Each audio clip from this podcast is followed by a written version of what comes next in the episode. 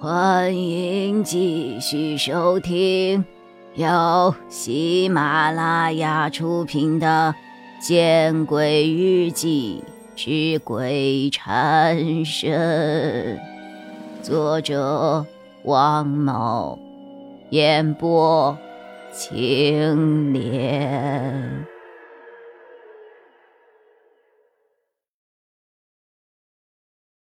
走吧，蓉蓉姐。高月亮来到了我的身边，我对他点了点头，然后想要站起来，可是一个踉跄，我又差点摔倒，显然是蹲得太久了，腿都麻了。高月亮见状，连忙过来扶起了我。我们下宿舍楼，来到了二零九的门口。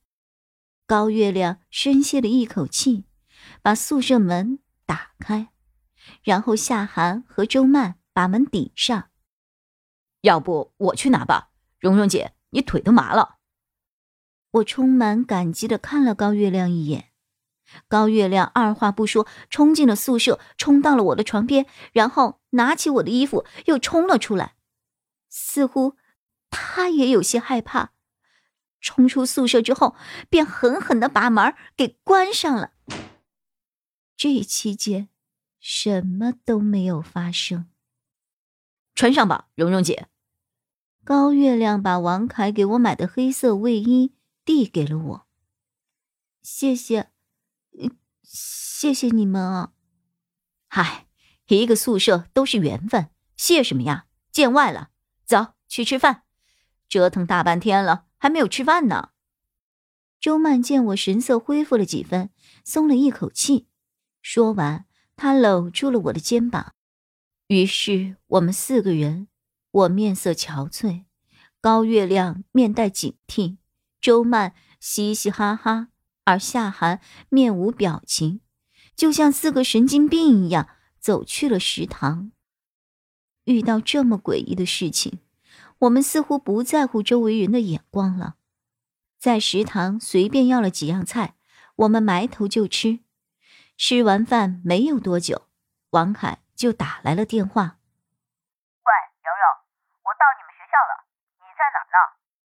才过去半个小时，王凯就到了，可见王凯这一路车是开的有多么的快。我们在二食堂一楼，刚刚进门的东边，你来就能够看到我们。吃了些东西，我的心情恢复的差不多了，不过。大概是因为之前吼得太厉害，哭得太厉害，现在的嗓子有些嘶哑。好，我这就过去。王凯说完之后便挂了电话。我把手机收到口袋，继续吃饭。嘿嘿，月亮，蓉蓉的哥哥怎么样呀？帅不帅？周曼来了兴致，用胳膊撞了撞高月亮。高月亮看了我一眼，想了想，哦。要说帅也不帅，长得一般，不过人挺好的，有风度，还风趣，还懂做法事。夏寒不咸不淡的来了一句：“蓉蓉妹子那么水灵，他哥怎么可能难看呢？”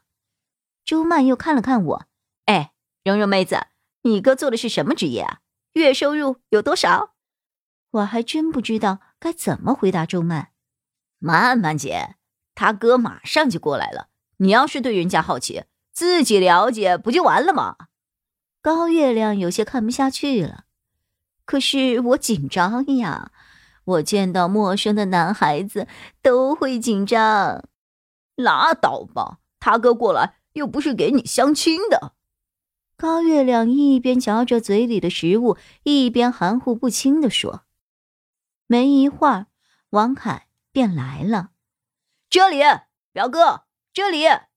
高月亮对着食堂门口大喊。王凯一愣，随即一笑，走了过来。哟哟哟！你们看，他笑起来还有小酒窝呢。周曼低声跟高月亮耳语了一句。王凯今天穿了一身灰色的休闲西装，背了一个运动包，但是也挺精神的。嗨。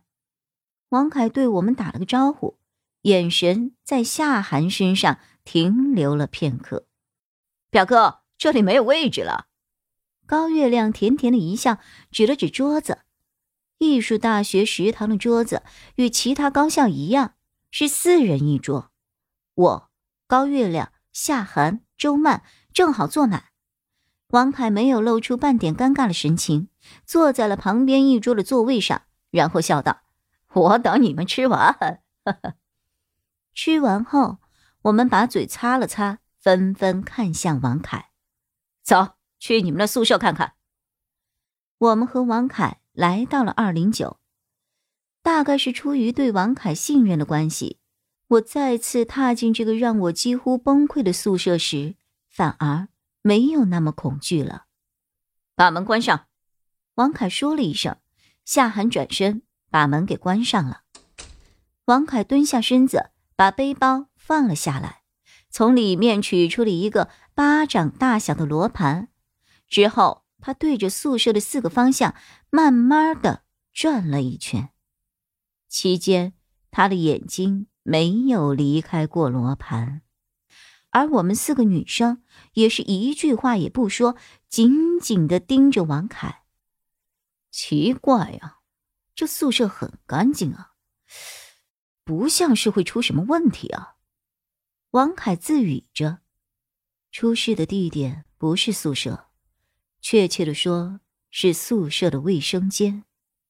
夏寒轻轻开口了，王凯闻言露出了一副恍然大悟的表情。哦，这下我明白了，我全明白了。本集播讲完毕，你关注了吗？还没有？那。你转头看看身后。